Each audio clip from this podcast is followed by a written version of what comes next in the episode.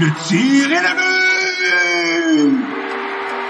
Quel lancer foudroyant, mesdames et messieurs, sur réception.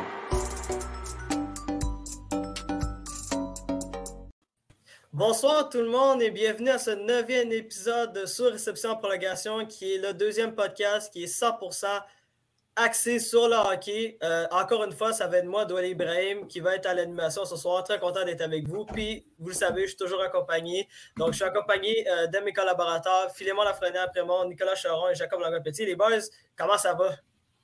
Ça va bien, bien toi? Ben écoute, je vais bien, merci. On était supposé être accompagné de Thomas Lafont, mais malheureusement, je pense que les Olympiques vont lui empêcher d'être là. On, le salue à la maison. Là.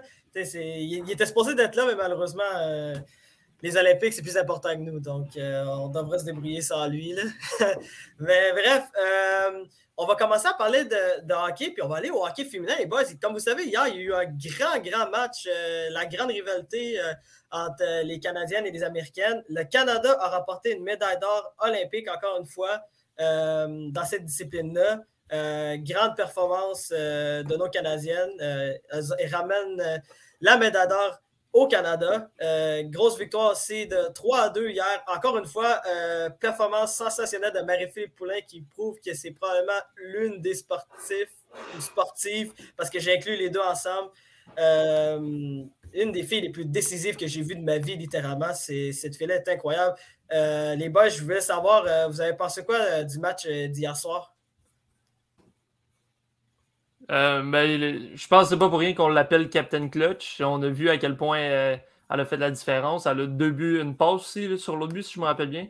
Donc, euh, évidemment, elle a fait de la différence. Puis c'est devenu, pour ceux qui ne l'ont pas vu, la première joueuse ou joueur à marquer un but dans quatre finales consécutives. Donc, c'est vraiment impressionnant. Puis je pense que c'est clair que c'est la meilleure de son sport au niveau féminin.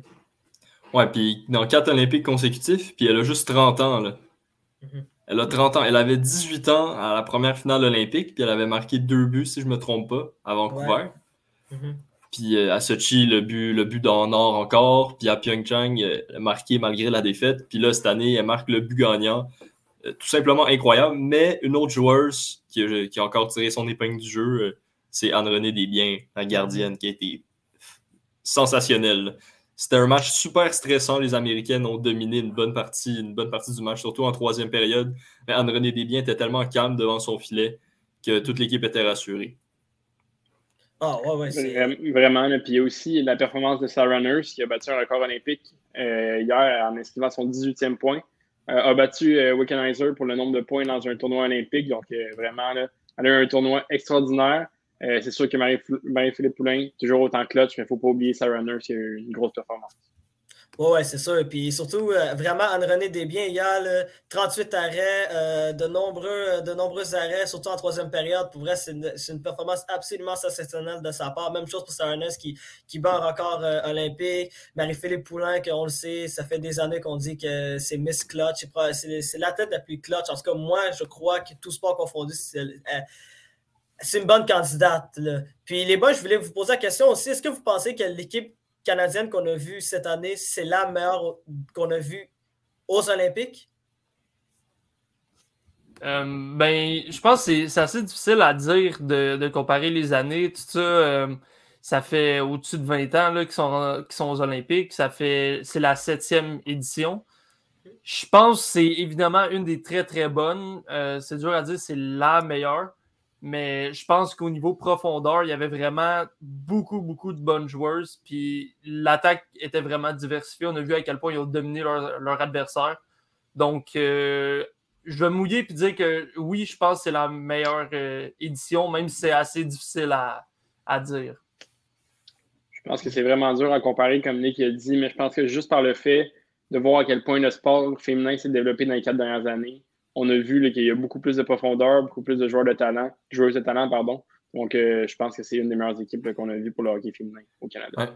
Moi, j'ai l'impression, pour ma part, que le Canada et les États-Unis ont beaucoup progressé, euh, comme à chaque quatre ans, ils n'arrêtent pas de progresser, mais que du côté des pays européens, la Suède, la Finlande, la Suisse, euh, tous ces petits pays-là, la Russie aussi, j'ai l'impression que le niveau stagne ou même baisse. Quand on voit les confrontations entre le Canada, les États-Unis et ces pays-là, tu sais, le Canada a gagné 11-1 en quart de finale, 10-3 en demi-finale.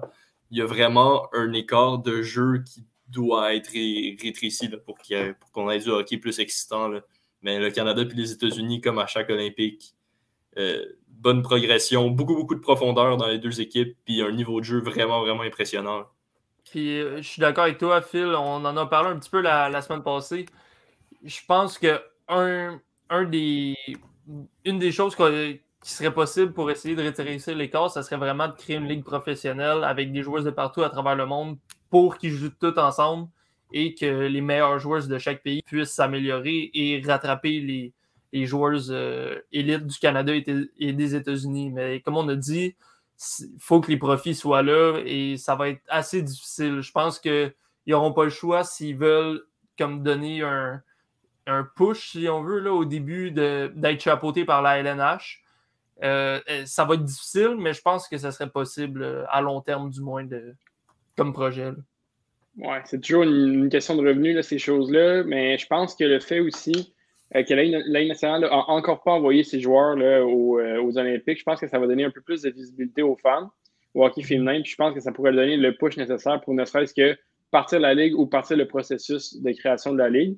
Euh, j'espère que ça va marcher pour eux. Là, on a vu Marie-Philippe Poulain qui a indiqué qui a réitéré son souhait d'avoir une Ligue s'est créée, puis aussi Paul Byron ce matin, qui a dit que pour lui, ça serait grandiose que sa fille puisse voir des femmes jouer à la télévision, exercer le sport au niveau professionnel. Ben oui, mais clairement aussi, on l'a vu dans la, dans la NBA avec la WNBA, l'association de la NBA et la WNBA qui a réussi à créer une ligue féminine de basketball professionnel où que les meilleures joueuses de basketball puissent jouer ensemble puis puissent améliorer leur niveau.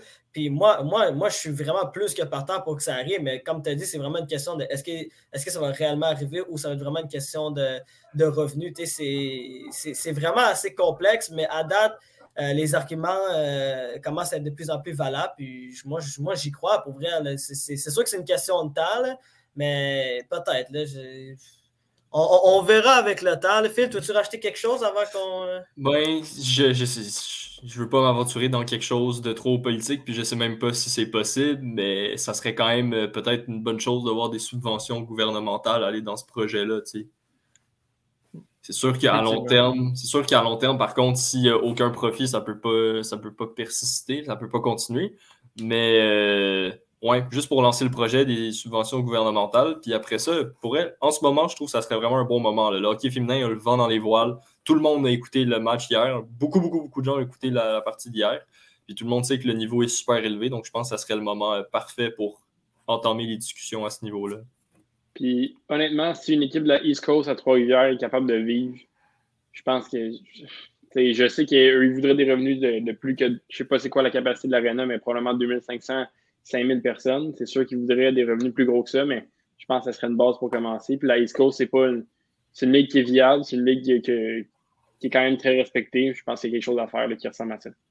puis de toute façon, ça prend, ça prend un début quelque part là, pour que ça puisse grossir. Il faut faut qu'il y ait un début. Puis oui, au début, ça va sûrement être difficile, mais ça va grossir. Ils vont prendre de, l'ampleur, de l'expansion. Puis éventuellement, on pense que ça pourrait marcher, mais il y a un début à tout.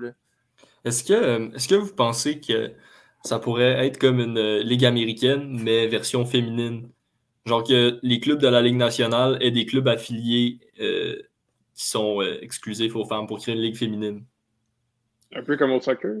Ben, ouais, c'est ça. Un peu comme au soccer avec le PSG féminin, tout ça. Mm-hmm. Ouais, ben, ça.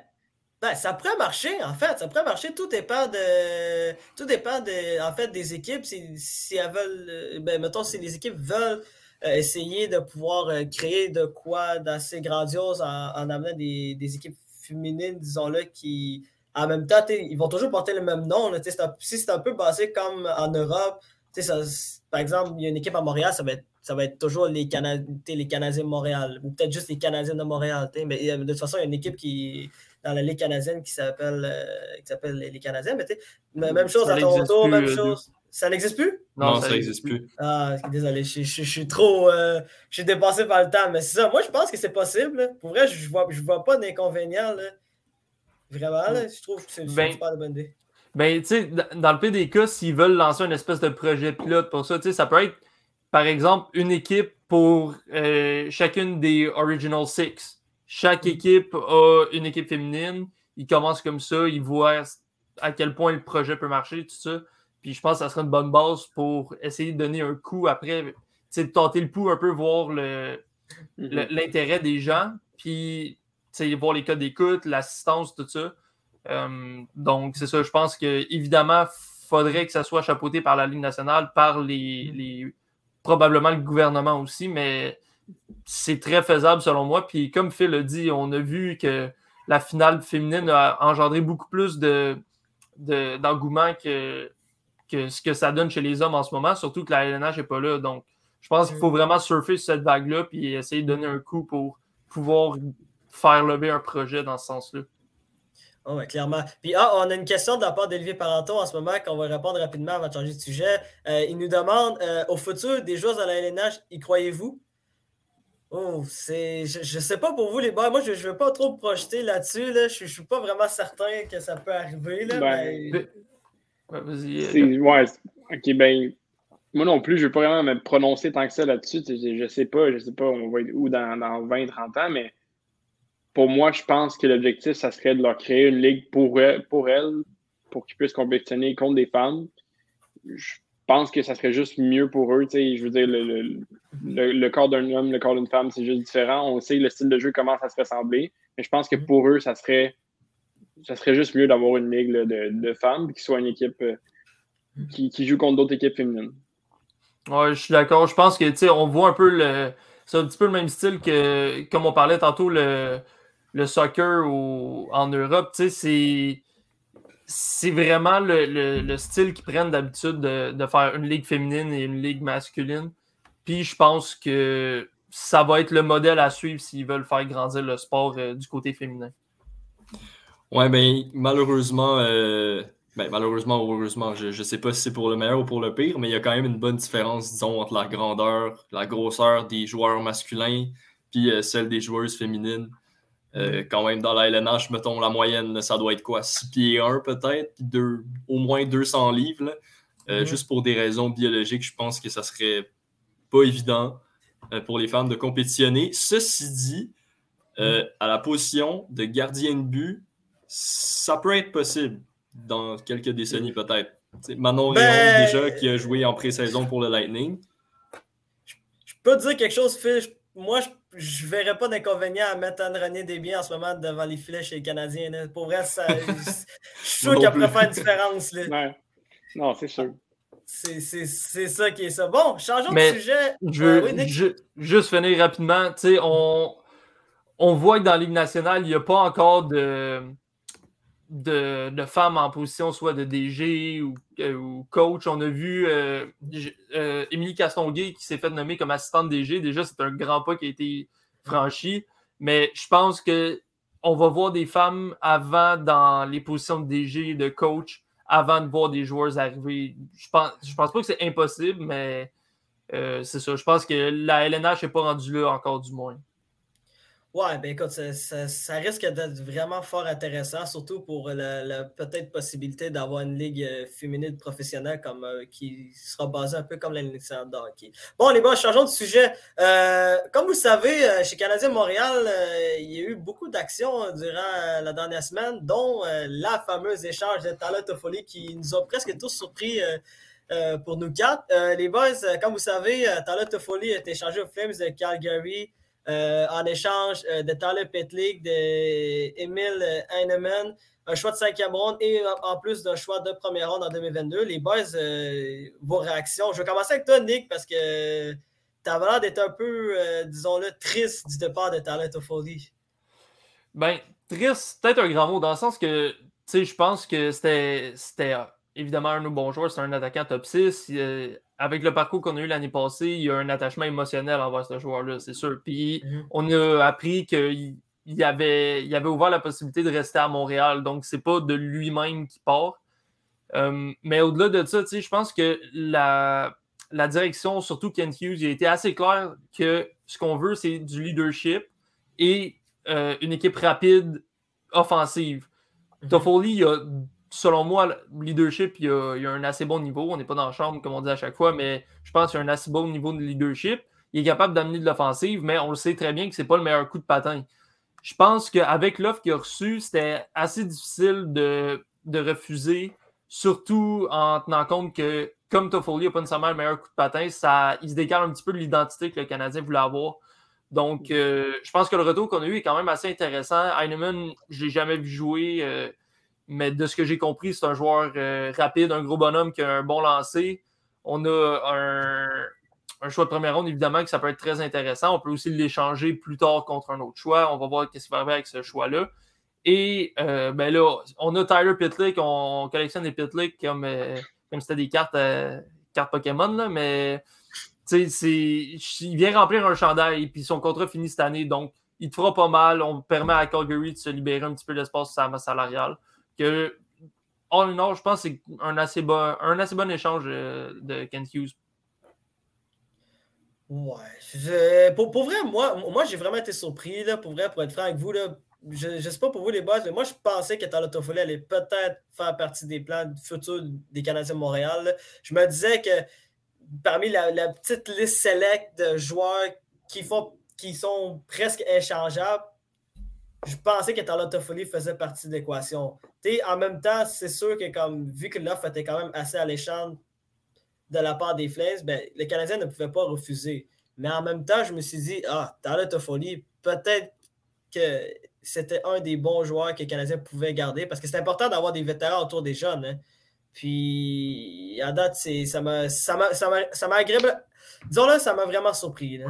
Moi aussi, je suis assez d'accord avec toi. Surtout, euh, il y a une liste qui est encore plus courte, c'est la liste des bons joueurs qui veulent jouer à Montréal. En ce moment, il n'y en a pas beaucoup. Mhm. Euh, puis quand je vois le retour pour vrai, la majorité des gens sont satisfaits.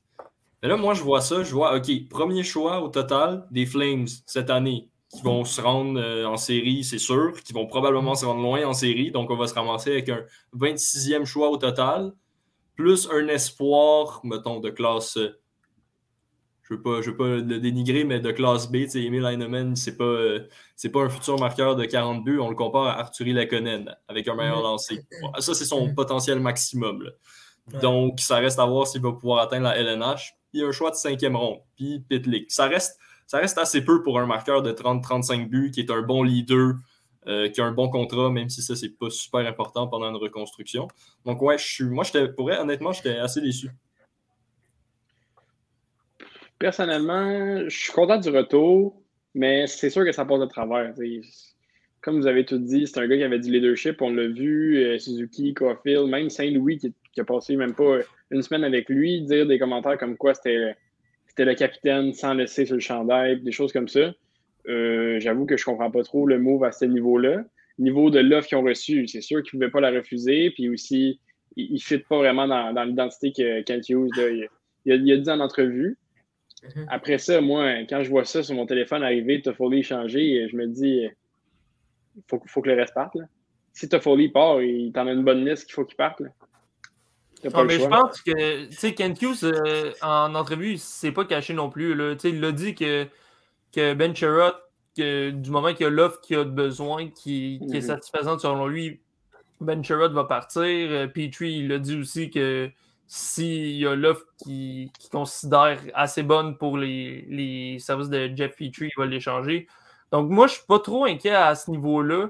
Et de, selon les rumeurs qui circulent, euh, Jeff Gorton et Kent Hughes chercheraient plus des espoirs déjà repêchés que des choix de première, deuxième ronde, mettons, euh, pour les, les, échanges qui s'en viennent. Donc, Mhm. Moi, je pense que c'est un assez bon signe qui veut dire qu'on ne veut pas attendre après des espoirs pendant cinq ans tout le temps non plus. On mhm. recherche euh, des gars qui, vont pouvoir aider plus dans deux, trois ans. Donc, euh, pour, pour l'échange de Toffoli en tant que tel, je pense qu'il est tôt pour dire, euh, c'est sûr. Puis Heinemann, on ne sait pas qu'est-ce qu'il va donner. Mais le, le, choix de première ronde peut se transformer aussi. Là, ça peut être un, un choix échangé pour s'avancer au repêchage, tout ça. Donc, moi, j'attendrai avant de voir. Puis, depuis plusieurs années, là, le Canadien, c'est du patchage un peu partout. Puis là, je pense qu'on veut vraiment comme aller solidifier la base et pas se fier sur Carey Price trop comme on a fait dans les 15 dernières années. Ouais, mais en même, en même temps, ben, en fait, je trouve que je, suis d'accord avec toi, Nick, dans le fond, que peut-être que l'idéal, c'est peut-être d'avoir d'autres choix, de plus d'avoir de. En fait, de plus avoir de choix au repêchage, que ce soit cette année ou l'an prochain. Surtout l'an prochain, le 2023, les boys, je vous annonce tout de suite, là, ça va être tout un repêchage. Le, top 10 de l'année prochaine, si le Canadien ben, si le Canadien continue à, être mauvais, qu'est-ce qui, peut, qu'est-ce qui pourrait arriver euh, l'an prochain? Ben, ça pourrait être vraiment prometteur. Puis en même temps, je vais vous poser la question euh, avant de, vous poser une autre question. C'est là, j'aimerais savoir, vous attendez quoi, vous autres, d'Heinemann? Ben, les, on l'a tout pas vu. Moi, j'ai pas vu de match complet. J'ai juste vu hmm. des highlights, là, un gros 10-15 minutes de ses meilleurs moments. J'ai lu beaucoup de, de reports euh, de, de, recruteurs à son année de repêchage, puis maintenant. Euh, il parle d'un bon développement quand même. Il a changé de ligue, il est rendu dans la euh, ligue suédoise, donc il joue avec des hommes. Moins de temps d'utilisation. Fait que les stats peuvent être un peu. ils peuvent, peuvent pas nous, nous, dire vraiment sur son, son développement. Euh, il y a quand même des stats qui sont respectables en SHL en ce moment. Euh, moi, je m'attends de ce que j'ai vu, gros bonhomme, bon coup de patin, bon tir. Je veux dire, qu'est-ce que tu veux de plus? Puis de ce que j'ai entendu, je sais que Clément a dit un espoir B. Moi, j'ai vu même du A. J'ai vu A, B, B plus B. Fait rendu là, c'est tellement incertain, un joueur qui ne joue pas en, en Amérique du Nord, la plupart du temps, il n'y a, pas tant de, de reports, surtout quand c'est pas un joueur du Canadien. Fait que moi, je vais juste voir euh, avec le temps. Ouais, ben en même temps aussi, moi, je, moi, il y, a, eu aussi, moi, j'aime bien le comparatif que j'avais entendu hier quand j'étais venu dans, l'autre podcast, euh, le comparatif avec Arthur et Lekonen. Je trouve que c'est vrai que Heinemann et, et Lekonen ont. En fait, Heinemann, on, s'attend à ce qu'il soit Lekonen, mais Lekonen, ben, disons-le, le potentiel offensif que Lekonen avait avant d'arriver à Montréal. Ben, plutôt, surtout dans ses débuts, vous vous rappelez, la première année qui est arrivée, le Conan avait marqué 18 buts. On s'attend à mhm. peu près à une vingtaine de buts de la part d'Anemen. Moi, je m'attends vraiment à ça. Mais l'affaire, c'est que Anemen ne va pas arriver à Montréal d'ici au moins 2023 ou 2024 même. ça va prendre vraiment beaucoup de temps avant qu'il arrive. Puis c'est pour ça que je suis comme Ah, peut-être qu'il. Peut-être même que le Canadien va l'échanger. On ne sait pas. Ça fait deux fois qu'il se fait échanger, ce gars-là. Il, il, venait de l'échange de, Sam Bennett euh, au Panthers de Floride. Donc ça se peut que l'année prochaine, les Canadiens l'échangent encore. On ne sait pas. Là. On ne sait pas qu'est-ce que l'avenir nous réserve. Ben, tu sais, je pense que si, si Heinemann devient un, marqueur de 20 buts par saison, en mhm. plus du choix de première ronde, euh, évidemment, le choix de cinquième ronde peut devenir quelque chose d'intéressant, mais c'est plus un, long shot. Là.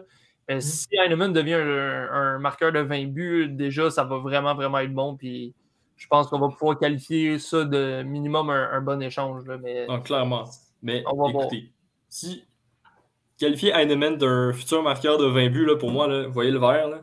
Hmm. le verre d'eau, c'est comme dire que ce verre d'eau-là est plein là, pour moi. Là. Honnêtement, là, je m'attends vraiment pas à ça. Faut pas avoir les attentes trop élevées. Là. Ça reste à voir si ça peut être un marqueur de 20 buts dans la SHL, les gars. Faut, pas avoir des attentes élevées. Ben là, c'est ça, c'est ça. Malheureusement, c'est la réalité du marché de Montréal, Phil. C'est toujours dans le même. On a toujours des attentes beaucoup trop hautes.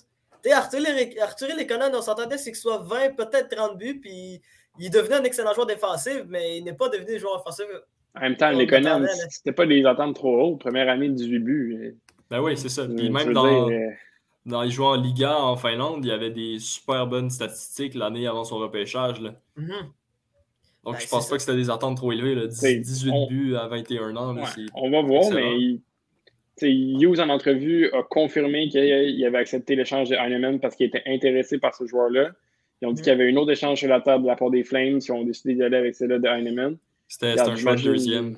L'autre option, c'était un choix de deuxième ronde. C'est pas négligeable quand même un choix de deuxième ronde. Je veux dire, il doit voir quelque mm. chose dans ce joueur-là. Puis, quand même, il a fait partie de l'échange de Sam Bennett, comme tu as dit, d'où c'est pas un mauvais joueur non plus. Il y a quelque chose là, que les, dirigeants de hockey voient en ce, jeune-là. Espérons, espérons qu'il va signer un contrat bientôt pour qu'on va voir ce qu'il va pouvoir faire. Ouais, ben c'est ça, écoute, euh, ça, ça, reste à voir. Bon, mais les boys aussi, je vais vous poser une question. Euh, Victor Toffoli est parti, d'après vous, qui va être le prochain? Il y a souvent eu le nom de, Ben Sherrod qui, qui est apparu, même chose de Jeff Petrie, peut-être même Brendan Gallagher. Selon vous, les boys, qui va être le prochain à partir de Montréal? Euh, je pense que c'est dur de dire ça va être qui le prochain parce que ça va toujours dépendre des blessures, des offres qui rentrent, les blessures dans, les autres équipes aussi. Mm-hmm.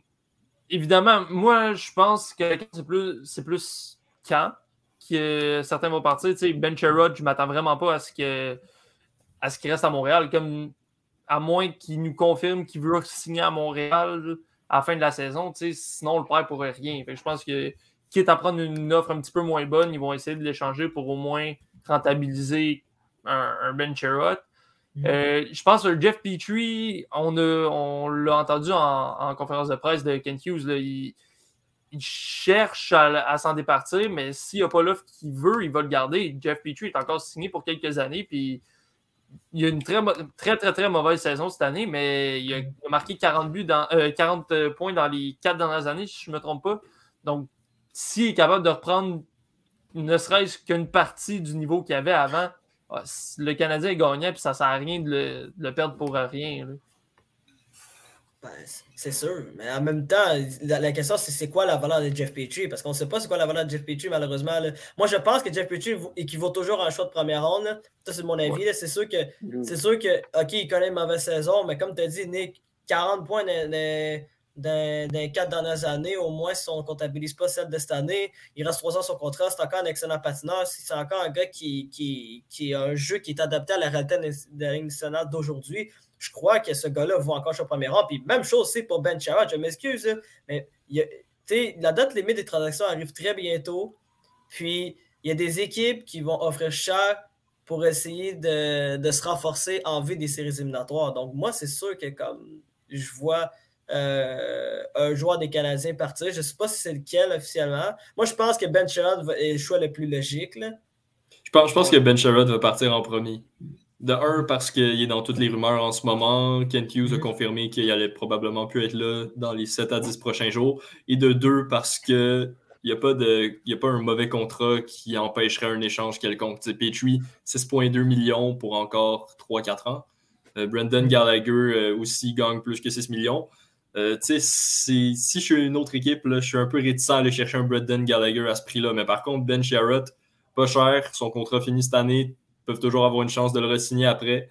Hmm. Puis euh, il fournit quand même euh, du hockey pas si mauvais comparé aux deux autres cette saison. Donc je pense que c'est le prochain joueur à être échangé. Ceci étant dit, ça ne m'étonnerait pas de voir Petrie ou Gallagher, ou même les deux également partir. On ne sait jamais. Moi, c'est moi c'est Moi, je pense que comme Phil a dit, le Hughes a dit 7 à 10 jours. Je pense que ça va être beaucoup plus rapide que ça, honnêtement. Peut-être même en fin de semaine qu'il va partir si l'offre est sur, la table. Puis d'après moi, il ne jouera pas un autre match dans l'uniforme du Canadien, surtout qu'il s'est blessé pendant une petite blessure, mais quand même, ils ne prendront pas la chance qu'il se reblesse d'ici la, la, date, limite des transactions. Puis une équipe ne prendra pas la chance qu'il manque deux, trois semaines d'activité juste pour être laissé de côté. Mm-hmm. Moi, j'aimerais tellement que Gallagher parte. Là. Vous n'avez même pas aidé les boys. C'est mon seul souhait, man. C'est mon seul souhait. Je sais qu'il y a probablement plus de chances que ça n'arrive pas, mais je, je, je, je, me le souhaite à moi, en tout cas. C'est sûr que ça ne fait pas l'unanimité, malheureusement. C'est ça. Là. Oh, OK, nous avons une question euh, de la part d'Olivier Parenteau, encore une fois, euh, qui demande euh, en fleuret contre Owen, euh, Owen Tippett et un choix de deuxième ronde. Est-ce que nos attentes sont similaires à, une transaction pour Sherrod? Moi, je pense que Tippett, c'est trop pour Ben Sherrod. Moi, je pense que le choix de première ronde, c'est possible. Ou le choix de deuxième ronde, c'est possible. Peut-être avoir un autre espoir. Euh, peut-être un autre espoir un, peu de moins bon calibre, disons-le, que Owen Tippett. Mais Owen Tippett, c'est beaucoup. Ce gars-là est seulement âgé de 21 ans, 22 ans. il est rendu à 23. Il est rendu à 23 ans, c'est ça, c'est ça. C'était le premier choix des Panthers en, 2017. Puis moi, je crois que les Panthers de Floride ont encore beaucoup d'espoir à avoir une Tippett. Moi, je trouve que c'est peut-être un peu trop. Mais ça, c'est vraiment plus mon avis personnel qu'autre chose.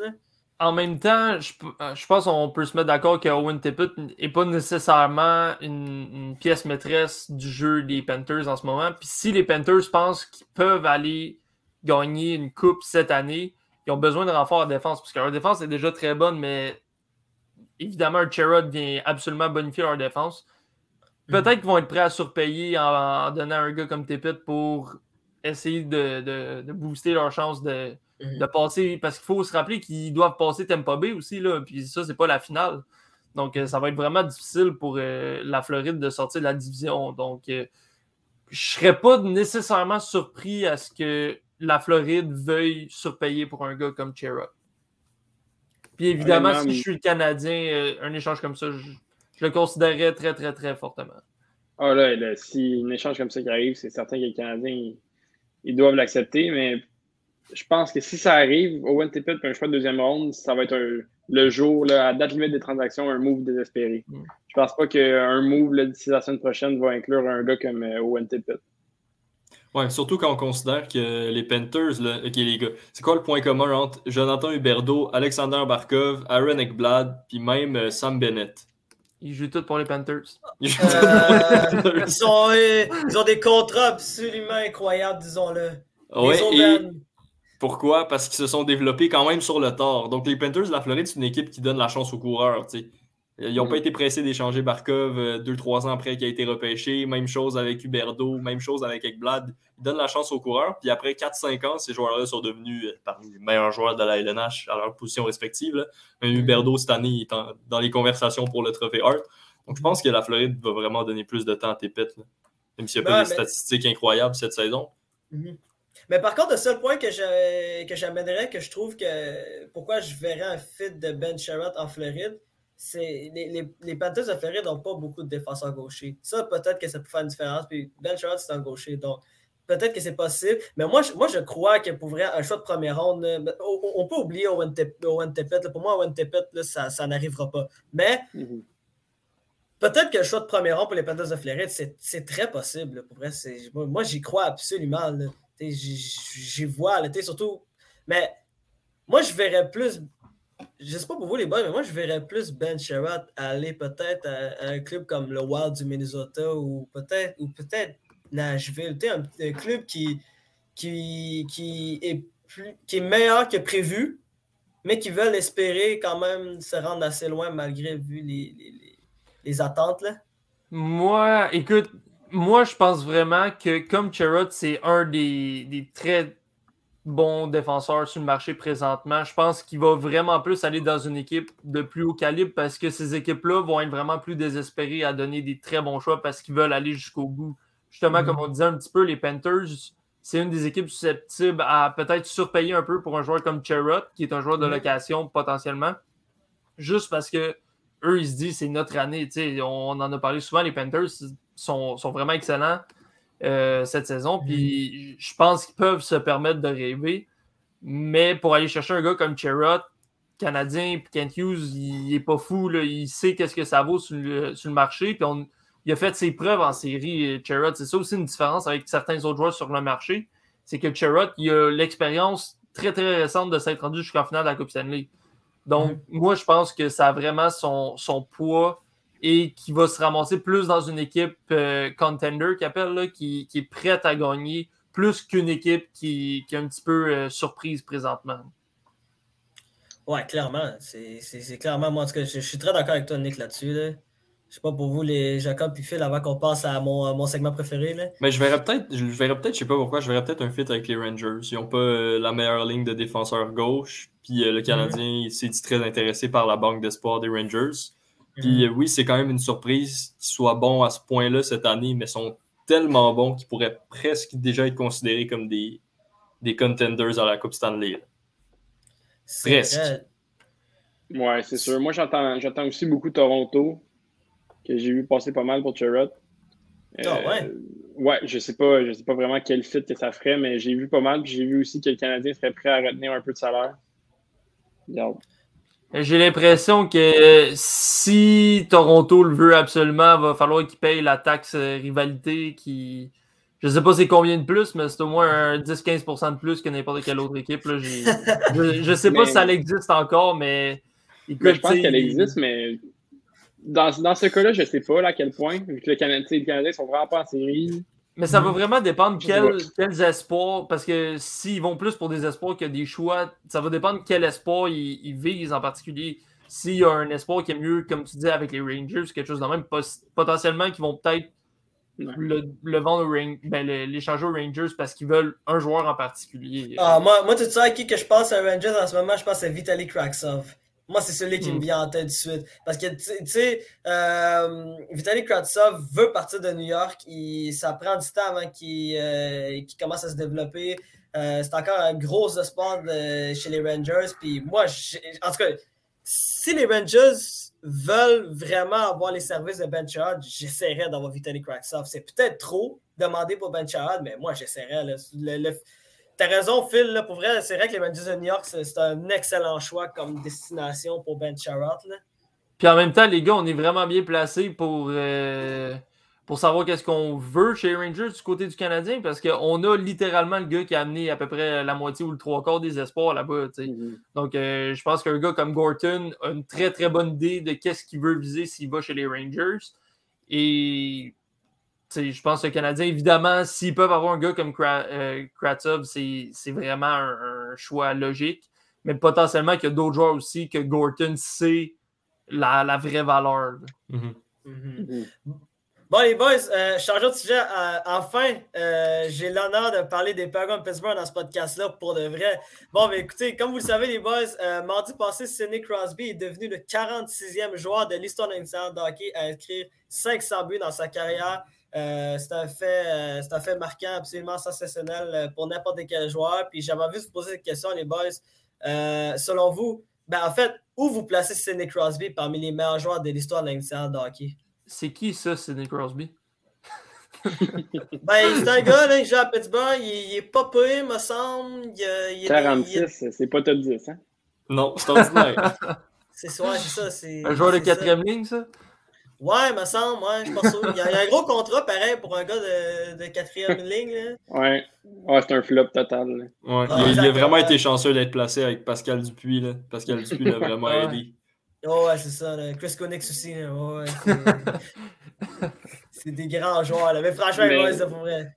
Mais c'est certain d'où. J'ai pas le goût de te donner raison, mais on a pas le choix. c'est clairement un des meilleurs de l'histoire. Euh, où est-ce que je le place? Je sais pas honnêtement. Dans les meilleurs. C'est là que je le placerais. Je pas le goût de me prononcer. Là. Je vais pas plus te flatter d'où. Euh, c'est vraiment dur. J'allais juste dire, c'est vraiment dur à, qualifier entre les années, parce que souvent, il y a ah, Gretzky, puis le mieux, tout ça, OK, mais est-ce que Crosby est meilleur qu'eux ou est-ce que, euh, tu sais, même Ovechkin, est-ce qu'il serait meilleur qu'eux, tout ça? Je pense que c'est assez dur à dire. Puis dans la, on va dire, la même euh, génération de joueurs, je pense que Crosby est meilleur que n'importe qui d'autre. Puis il y en a, comme je viens de dire, qui vont parler de Ovechkin, même certains de McDavid. McDavid a juste pas fait ses classes, selon moi. Là, puis jusqu'à preuve du contraire, Crosby est meilleur que lui. Et un gars comme Ovechkin, c'est que oui, il a extrêmement beaucoup de points, puis il y a des passes aussi, tout ça, mais il est plus unidimensionnel qu'un gars comme Crosby. Je pense que Crosby il a vraiment laissé sa marque sur la Ligue nationale. Il a gagné la Coupe Stanley, il a gagné aux Olympiques aussi. Fait qu'il n'a pas juste amené les Pingouins, il a amené aussi son pays euh, à la gloire. Donc, je pense que définitivement, Crosby, c'est un des, très, très grands de l'histoire du sport. Puis, mhm. ce qu'il a, a, fait, c'est vraiment phénoménal. 500 buts, comme on voit, il y a juste 46 joueurs dans l'histoire qui a fait ça. Puis, il y a je sais pas combien de points en ce moment, mais c'est vraiment phénoménal ce qu'il fait. Là. Ouais, je suis devant ses statistiques en ce moment. Il a 34 ans, 1371 points. Il a gagné absolument tous les trophées qu'il pouvait gagner. Sauf le trophée Selkie, mais gars, on va y pardonner. Ah, mais le trophée Selkie aurait dû le remporter en 2019, à mon avis. à mon avis, il aurait dû le remporter en 2019. il a fini quatrième. Il a fini quatrième. On l'a abandonné avec nos compliments. Mais... Mais par contre, euh, le Norris aussi, boys, il me semble. Ouais, le, Norris, le Bizna, euh, le Jennings. Le Calder, il a dû gagner plus qu'une fois. Non, mais, mais, mais, fait intéressant quand même, Crosby n'a jamais remporté euh, le, non, c'est vrai. Calder. Il a été placé contre Ovechkin, puis Ovechkin a une meilleure saison que Crosby. C'est vrai. Euh, mais moi, je le mettrais pas dans mon top 5 des meilleurs joueurs de tous les temps, par contre. Crosby, mhm. Je sais pas si ça, va partir moi, je vais Avec toi. Non, non, moi, je vais être honnête avec toi. Je le mets 5. Tu le mets 5e? Je le mets 5e. Moi, il y, a juste 4 que je vois au-dessus de lui en ce moment. C'est euh, Gretzky, le mieux, Bobby R, Guardian. Il n'y a personne d'autre qui est au-dessus de Crosby, à mon avis. Ça, c'est, pour moi, c'est Nick Crosby a tout prouvé. Et en plus, c'est Nick Crosby, il a joué malgré les blessures. Tu lui rajoutes, les, tu lui rajoutes ses années de perdu, là, puis peut-être qu'il serait quatrième même en ce moment. Là. ouais, mais ça, ça c'est des là. Ça, c'est ouais, c'est ça. Mais ce gars-là est extraordinaire. Là. Puis pour vrai, même, on, faisait le comparatif avec Ovechkin au chapitre des points. Là. Il a, Ovechkin a seulement 11 points de plus que Crosby. Puis Crosby a comme deux saisons de moins en termes de matchs joués qu'Ovechkin c'est à quel point Crosby était dans une catégorie à part de, joueurs, surtout dans une réalité, surtout dans, une époque où Crosby, quand il, durant ses années d'apogée, disons-le, il y a eu deux facteurs. Il y a eu les blessures, puis il y a aussi le fait qu'il jouait parmi les. Il jouait dans une, dans une ère où il y avait, disons-le, euh, moins de, de, buts accordés là, par les gardiens de but. Les gardiens étaient absolument extraordinaires. Il y avait Price, il y avait Longquist qui était dans leur apogée, Jonathan Quick, Tukara, au-delà des statistiques, on en a déjà un peu parlé, si je me rappelle bien. Puis Crosby, c'est pas juste que lui, il est, extrêmement bon, c'est qu'il rend les joueurs autour de lui meilleurs. des gars comme on, parlait tantôt euh, à la blague des, des Chris Kunitz, des Pascal Dupuis, c'était des bons joueurs, mais c'était pas des joueurs de première ligne. Puis ils jouaient avec Crosby, puis ils récoltaient des, des, points à tonnes, tout ça. Puis il a vraiment comme relancé leur carrière, ces deux joueurs-là. Euh, on mm. sait que Chris Kunitz a fait Team Canada euh, en 2014, puis entre nous, il n'aurait jamais dû faire Team Canada, puis si c'était pas Crosby, il n'aurait jamais même été dans, dans, la conversation pour ça. Donc, je pense que c'est vraiment l'ensemble de l'œuvre qui fait que Crosby, tout ce qu'il accomplit, c'est autant exceptionnel.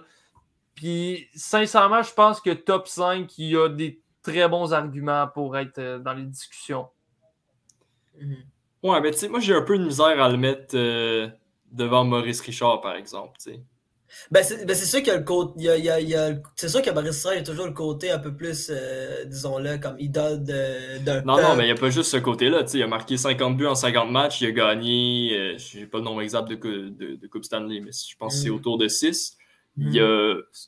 plus de buts que Crosby en carrière en plus, hein, 544, en beaucoup moins de matchs. C'est vrai. Ouais, j'ai un peu de misère. Sinon, je ne verrais pas je pense, je pense que je pourrais le placer sixième, Crosby. Mais si, ça, ça, dépend. Si on met les gardiens dans la même catégorie que les joueurs, là, je le placerais peut-être 7 8e. Mais si c'est juste les joueurs avec les joueurs, je le, je le placerais sixième. Ouais, mais tu sais, les, les, stats de Maurice Richard, je, suis d'accord avec toi, c'est vraiment impressionnant, mais il faudrait regarder aussi la moyenne de buts marqués par match dans ce temps-là versus. Non, il n'y en avait pas tant que ça. Il n'y en avait pas tant que ça dans ce temps-là début. Il y avait moins de buts. Mais c'est sûr qu'il y avait ces équipes aussi, fait que c'est normal. C'est sûr, c'est sûr. C'est ça. Toi, Jacob, t'en penses quoi? Moi, ces, ces affaires-là, le top 5, top 10, j'ai tellement de la misère. Je trouve que c'est des époques qui ne se comparent pas. Genre, oui, oui c'est le fun de faire des tops, et c'est vraiment le fun de mm. vous entendre, mais je trouve que faut juste tenir à la conclusion que Ovi Crosby, ils ont marqué une génération de hockey. Puis quand je pense au hockey dans les dix dernières années, je pense à Ovi Crosby, je pense à personne d'autre. Mm. Puis c'est mm. pas une, histoire d'une saison, c'est une histoire d'une carrière complète qui n'est pas parfaite, mais, mais presque. C'est rare qu'on voit des joueurs comme ça, puis je pense qu'on le voit un peu avec un gars comme McDavid. On va voir qu'est-ce qu'il va faire dans le futur. Mais je pense que McDavid, c'est le genre de gars qui peut avoir le même impact, puis marquer autant une génération de hockey. Ouais, mais la seule chose que j'ai peur un peu que McDavid n'ait pas, c'est vraiment le côté, comme on parlait, de rendre ses coéquipiers meilleurs, le côté leadership. Euh, on va voir, là, il est encore très jeune, puis il y a du temps pour, euh, pour amener les Oilers ou une autre équipe, on ne sait pas, euh, sur le bon chemin. Mais je crois que pour égaler Crosby, qui a gagné deux médailles d'or olympiques, qui a gagné trois Coupes Stanley, il a été meneur pour les points, je ne sais pas combien de fois dans sa carrière. Il tout ce qu'il a fait, vraiment, c'est assez exceptionnel. Puis pour que McDavid euh, ait une aussi bonne carrière que Crosby et que son, euh, j'ai pas le mot, mais son legacy soit aussi bon que celui de Crosby, il va vraiment falloir qu'il s'y mette parce que Crosby a commencé jeune, puis il n'a pas fini encore. Il est rendu à quoi, 34, 35 ans? Puis je veux dire, je regarde d'aller encore, il n'y a pas l'air d'un gars qui ralentit bien, bien. donc, euh, non. Ah, non, non, il est absolument incroyable cette année. Mm. Pour vrai, avec, ben, il joue avec Genzo puis Ross, puis c'est incroyable. Mais c'est sûr que c'est un, surdoué de son sport.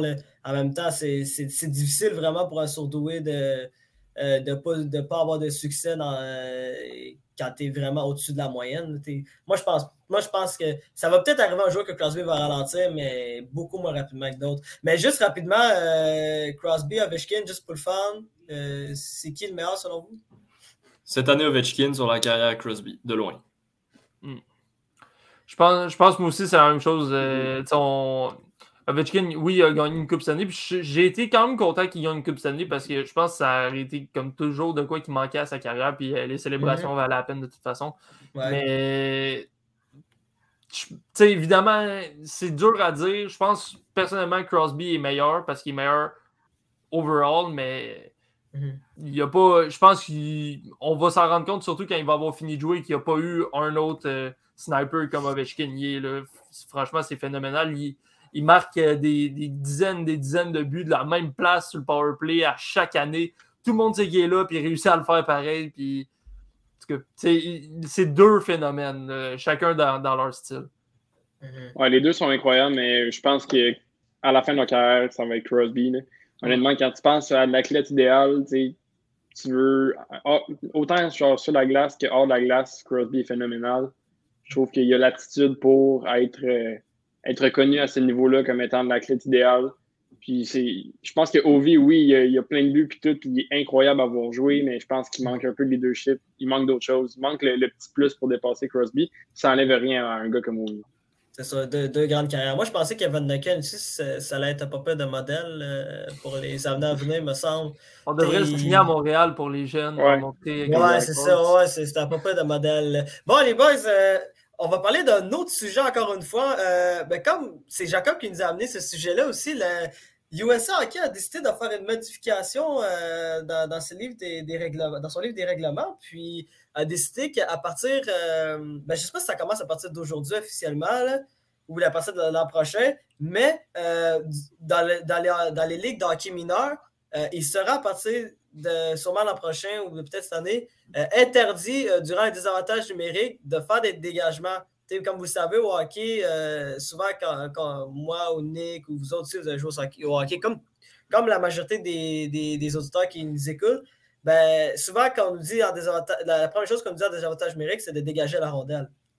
Puis, à partir de maintenant, ils ne pourront plus faire ça parce que ça va être considéré comme un dégagement refusé, comme, comme quand c'est à 5 contre 5. Alors, les boys, je voulais savoir, euh, vous pensez quoi de ce nouveau, de ce, de ce nouveau règlement que hockey, ben, USA Hockey essaie d'implanter?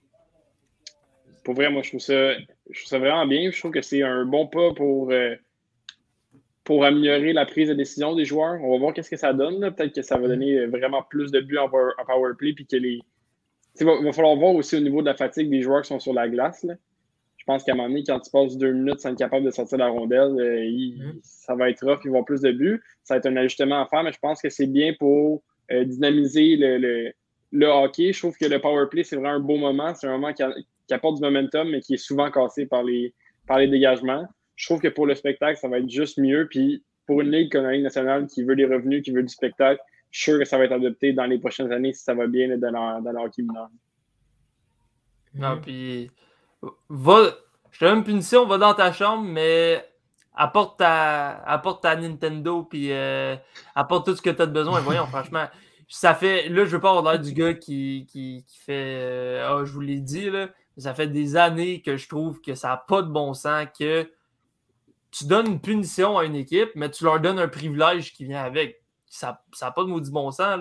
Une équipe qui joue en désavantage numérique ne devrait jamais avoir le droit de dégager son territoire quand tu n'as pas le droit pendant tout le reste de la game. Ça fait aucun sens selon moi. Puis justement, ça va amener plus de buts. Puis oui, il y a des joueurs qui vont être pognés sa glace pendant deux minutes. Puis c'est des choses qui arrivent. Puis on veut plus de buts, on veut plus d'attaques au hockey. On veut que les joueurs pensent plus intelligemment au lieu de juste pogner à pas et dégager au bout sans même penser. Il y a des joueurs que probablement c'est des experts du désavantage numérique, mais une fois qu'ils ne peuvent plus dégager, peut-être qu'il y a qui vont être pas mal moins efficaces. Fait que j'ai. Moi, je trouve vraiment, vraiment, vraiment, c'est. une très bonne chose. Puis justement, qu'ils amènent ça chez les plus jeunes pour commencer. Déjà, commencer à montrer, regarde, quand tu as rondelle dans ta zone, faut pas juste tu penses à, à sacrer ça de l'autre bord parce que tu veux aller changer, puis tu as une punition, tout ça. Non, non, faut que tu essaies de penser que tu joues comme le reste de la game, essayer d'avoir des tactiques de quoi faire quand tu as des avantages numériques pour pouvoir te mhm. rendre au banc par après, tout ça. Mhm. Donc, sincèrement, je vois aucunement euh, de, côté négatif à ça. Puis, je pense vraiment que ça aurait dû fait il y, a, il y a longtemps, parce que, comme j'ai dit au début, donner une punition, mais un privilège en même temps, au final, oui, tu es en désavantage numérique, mais ça fait, ça fait pas de sens, euh, selon moi. Ouais, ben, je pense que vous avez vraiment euh, bien résumé ça, euh, les gars. Moi, c'est juste, euh, juste un petit point à amener. C'est la situation bizarre en fin de match quand il y a un filet désert d'une équipe qui joue à 5 joueurs contre 4. Puis que là, l'équipe 5 joueurs contre 4, à 6 joueurs contre 5, pardon.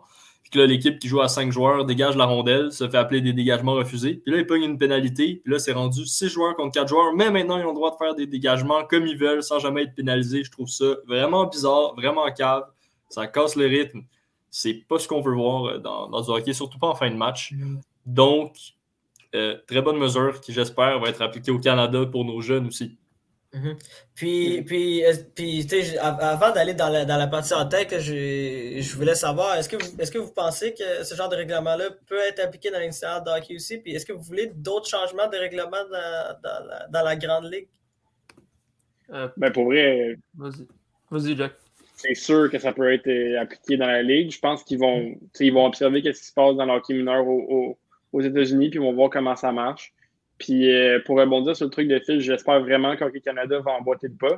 Parce que sinon, on va avoir un petit retard au niveau du développement. C'est pas une grosse facette du jeu, mais il faut quand même s'adapter assez vite si c'est pour être un changement qui va être à venir dans la Ligue nationale. Puis, euh, parlant d'autres changements règles, vite de même, moi, c'est quelque chose que j'ai jamais compris au hockey. C'est deux minutes de plus quand il y a du sang pour un coup de bâton. Je sais pas, cette mesure est basée sur quoi? Je comprends son but. Plus le coup est fort, plus on veut pénaliser.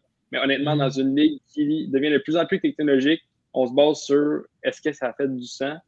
Euh, moi, je trouve ça complètement ridicule. Pour vrai, j'aimerais ça rencontrer les, les, dirigeants, ceux qui font les, le livre des règlements, puis mm. d'essayer de comprendre si c'est juste parce que ça fait longtemps que c'est là-dedans où il y a vraiment un raisonnement du genre euh, le coup est plus vite, fait que selon la science, quand il y a du sang, ça a atteint euh, telle vitesse de coup de bâton, je sais pas. Mm. Mais je trouve que, en tout cas, je trouve ça un peu ridicule. Moi, euh, pour, pour une. Ben, premièrement, je pense que oui, dans Ligue nationale, c'est assez facilement applicable. Tu sais, je veux dire, on a vu des, des règlements changer euh, justement sur le, le icing, les dégagements refusés. On a vu qu'avant, il fallait aller toucher la rondelle. Maintenant, c'est rendu aux oreilles. Puis il y a plusieurs, euh, plusieurs règlements qui ont changé les dernières années. Puis je pense que c'est juste un ajustement qui, au final, prendrait coupe de game, game préparatoire, tout ça, puis après ça, à un moment donné, tu t'habitues, qu'est-ce que tu veux, c'est la nouvelle façon de jouer, puis je pense, comme j'ai dit, de toute façon, c'est assez logique. Le reste de la partie, tu joues pas en dégageant en rondelle tout le temps, fait c'est assez facile de te dire, ben, même si je suis en désavantage numérique, je le fais pas, euh, donc, c'est ça, mais je trouve ça bien qu'il commence chez les plus jeunes pour déjà commencer à mettre ça euh, dans la tête. Pour un règlement que je pense qu'il faudrait enlever, selon moi, ça serait les lignes pour les gardiens qui ne peuvent pas aller jouer la rondelle dans les coins. Puis je m'explique, je pense que ça de permettre aux gardiens d'aller chercher les rondelles plus loin, ça l'éviterait les, les, les dumpings qu'on appelle, les, les, placements de rondelles dans la zone. Parce que là, des fois, on essaie de placer les rondelles pour que le gardien ne puisse pas aller la chercher. Mhm. Puis après ça, on peut aller mettre de la contre-attaque. Mais ce que ça fait, c'est qu'il y a moins de jeux avec la rondelle. C'est vraiment des jeux coupé, on lance la rondelle en fond de la zone, on va la chercher, on, mm. travaille dans les coins, tout ça.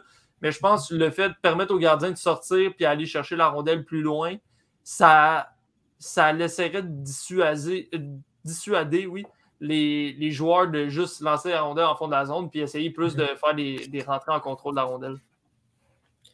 Ouais, ben écoute, euh, moi, moi, pour ma part, je trouve que ben, je pense que c'est possible de, de en fait, c'est facilement possible d'instaurer cette règle-là dans, dans l'initiative de hockey. Moi, moi, seul, moi, je suis du même avis que, que Nick. Moi aussi, je pense que vraiment la règle de.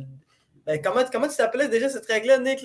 J'ai un blanc de mémoire en ce moment. Là. Euh, je sais plus, mais je sais que c'est les, trapèzes qu'ils appellent. Là, de... Ouais, les trapèzes. Ouais, ouais, parce, parce, que moi, je trouve, je trouve ça illogique que quand tu arrives aux Olympiques, ben, le gardien de but a le droit de prendre la rondelle un peu partout, où il y a plus de possibilités de, jouer avec la rondelle, mais quand tu arrives dans salle de hockey, ben, il y a la règle des trapèzes, donc tu ne peux pas aller dans certaines zones, tu ne peux pas prendre la rondelle dans cette zone. Fait que moi, je trouve que finalement, peut-être que ça pourrait être plus cohérent. Pour moi, ça serait juste plus cohérent. Mais tu sais, c'est parce que c'est surtout avec des joueurs qui arrivent de plus en plus jeunes, avec de plus en plus de skills, euh, de plus en plus de patins, tout ça. Tu sais, je pense qu'on est, on n'est plus vraiment dans la Ligue nationale qui qui fait des, des dumpings, comme je disais tantôt, puis d'aller travailler fort dans les coins, puis aller chercher. On veut voir des jeux avec la rondelle, on veut voir des passes, des, des feintes, tout ça, que le jeu soit plus spectaculaire. Puis il n'y a rien de moins spectaculaire qu'une équipe qui sac le puck dans le fond de la zone, en entrée de zone. Fait que je pense que ça serait une bonne affaire. Puis justement, que les gardiens puissent aller chercher euh, plus loin de, de leur filet, tout ça ça serait juste bénéfique dans le sens que si tu laisses la POC là, puis tu veux aller la chercher après, mais le gardien sera avant, il peut faire une relance, puis tu es dans le trouble. Fait que ça amène juste plus de possibilités. Puis comme tu dis, anyway, au niveau international, c'est comme ça. Fait que ça sera pas une grosse adaptation. Ouais, clairement. Là, Phil, as racheté de. Euh, ben moi, c'est un pas, pas un règlement particulier, mais juste une clarification sur l'obstruction de joueurs sur les gardiens de but au moment de marquer un but. Mhm. Surtout quand ça concerne les matchs du Canadien de Montréal. On a l'impression que Brendan Gallagher frôle le chandail de gardien de but et tous ses buts vont être refusés. Mhm. Donc moi, c'était ben, juste mon petit. Euh, je ne veux, ben, pas sonner trop, je veux pas sonner trop fafan en ce moment-là. Mais... Non, mais moi, moi Phil, j'ai la solution pour ça. T'échanges juste Gallagher, le problème est fini. Et voilà. Merci beaucoup. allons, allons au take là, en ce moment. Bon, les boys, j'ai envie d'entendre vos hot takes cette semaine. Vas-y, je vais, je, vais, commencer avec Phil. Phil, c'est quoi ton hot take? Ouais, donc mon hot take, euh, c'est euh, comme à l'habitude, très peu probable. Mais lundi, le 21 février, les Canadiens de Montréal vont, vont affronter les Maple Leafs. Mm-hmm. Et ils vont gagner un premier match sous les ordres de Martin Saint-Louis. Et ils vont gagner par trois buts, précisément. Wow! Wow! Ça, t'es. Ok, je comprends. Moi, depuis le dernier hot take de Phil, j'ai peur un peu de le contester. Ouais, moi aussi, j'ai peur parce que t'as un peu ouais, écoutez, mon, mon, premier, il est mal parti. Là. Les Islanders, sont, depuis que j'ai dit qu'ils allaient faire les séries, ils ont perdu 4 en 5. ouais, là. Toi, Nick? Euh je vais être franc avec toi, là, je m'étais pas préparé pour le hot take. Fait que si tu veux y aller, vas-y, puis je vais en trouver un, ça sera pas long. ben, moi, je peux y aller tout de suite. Moi, moi, c'est ça que je racontais à Phil tantôt euh, durant notre cours euh, ce matin. Euh, moi, je pense que le Canadien Montréal va avoir le deuxième choix total, puis que de l'Arizona va avoir le premier choix total, puis que ça va être en 2023 que le Canadien va obtenir le premier choix. Donc, Connor Bedard va venir à Montréal. Moi, c'est ça ma prédiction. C'est ça mon take. Moi, j'ai vraiment l'impression que Garrett Bedman est en amour avec, euh, avec euh, l'Arizona. Glendale. Donc, je crois que je crois que les de l'Arizona vont obtenir le premier choix total, et le Canadien va obtenir le deuxième. Impossible. 5000 fans dans une arena pour euh, regarder Shane Wright. Écoute, c'est Garrett Bedman, hein?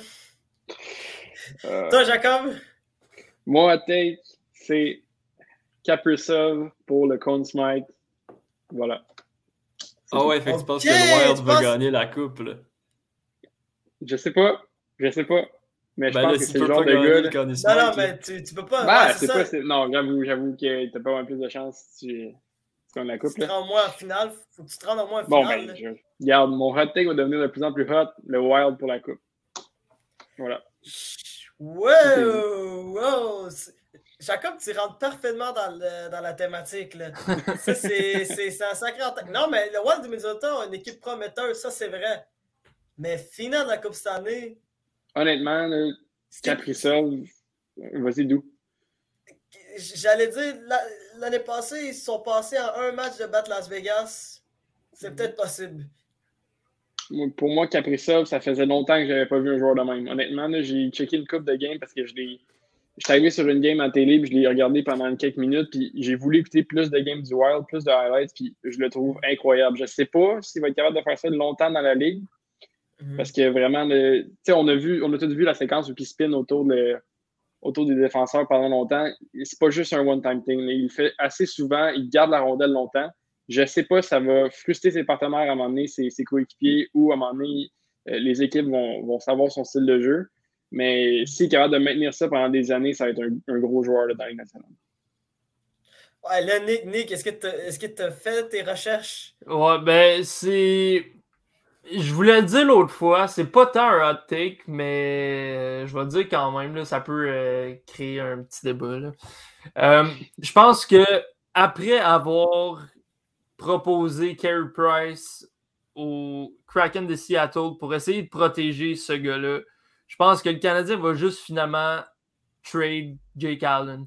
Puis je m'explique, je pense qu'avec les performances, ben, premièrement, avec le, reset, euh, rebuild, appelez ça comme vous voulez, qui s'en vient à Montréal, les victoires ne seront pas nécessairement ce qu'on a besoin. Puis euh, protéger Price, même si c'est avec mon, un Montembeau, c'est moins grave. Puis je pense mm-hmm. qu'Allen, ils vont essayer de, de rapporter le plus qu'ils peuvent sur son contrat. Mais euh, le, tout ce qu'on voulait faire avec Jake Allen, je pense qu'au final, on se rend compte que ça ne servait pas à grand-chose. Puis de toute façon, on, on, voulait absolument le garder parce que Price était blessé, tout ça. Puis là, ça fait une demi-saison que Jake Allen est blessé. Fait que d'après moi, ils vont juste y aller avec Price en espérant qu'il revienne et Montembeau. Puis même si Price venait qu'à pas revenir, je pense que Jake Allen est parti quand même. Je pense qu'ils vont essayer de cash in sur qu'est-ce qu'ils peuvent avoir pour lui, prendre un gardien un petit peu moins bon, puis juste y aller avec ça pour, euh, pour un an ou deux. Écoute, t'aurais pu dire que Price n'allait pas. T'aurais pu dire que Price prend, sa retraite. Là. ben, j'aurais pu le dire, mais je pense pas qu'il va prendre sa retraite. Sincèrement, je pense qu'il va jouer encore. Euh, euh, on verra, on verra, on verra. Bon, ben c'est ça qui conclut euh, l'épisode. Les boys, encore une fois, je vous remercie d'être venus avec moi ce soir. Ça fut vraiment agréable. On a eu beaucoup de sujets, puis ça, ça, en plus, la victoire des Canadiens, ça, nous a vraiment fait plaisir, non seulement à nous, mais à tout le monde. Puis je voudrais aussi remercier les gens de nous avoir encore une fois écoutés ou qui vont nous écouter parce que c'est disponible sur les autres plateformes après, après le podcast. Puis, euh, au nom de toute l'équipe, je suis Douali Ibrahim et je vous souhaite bonne soirée à tout le monde. Peace.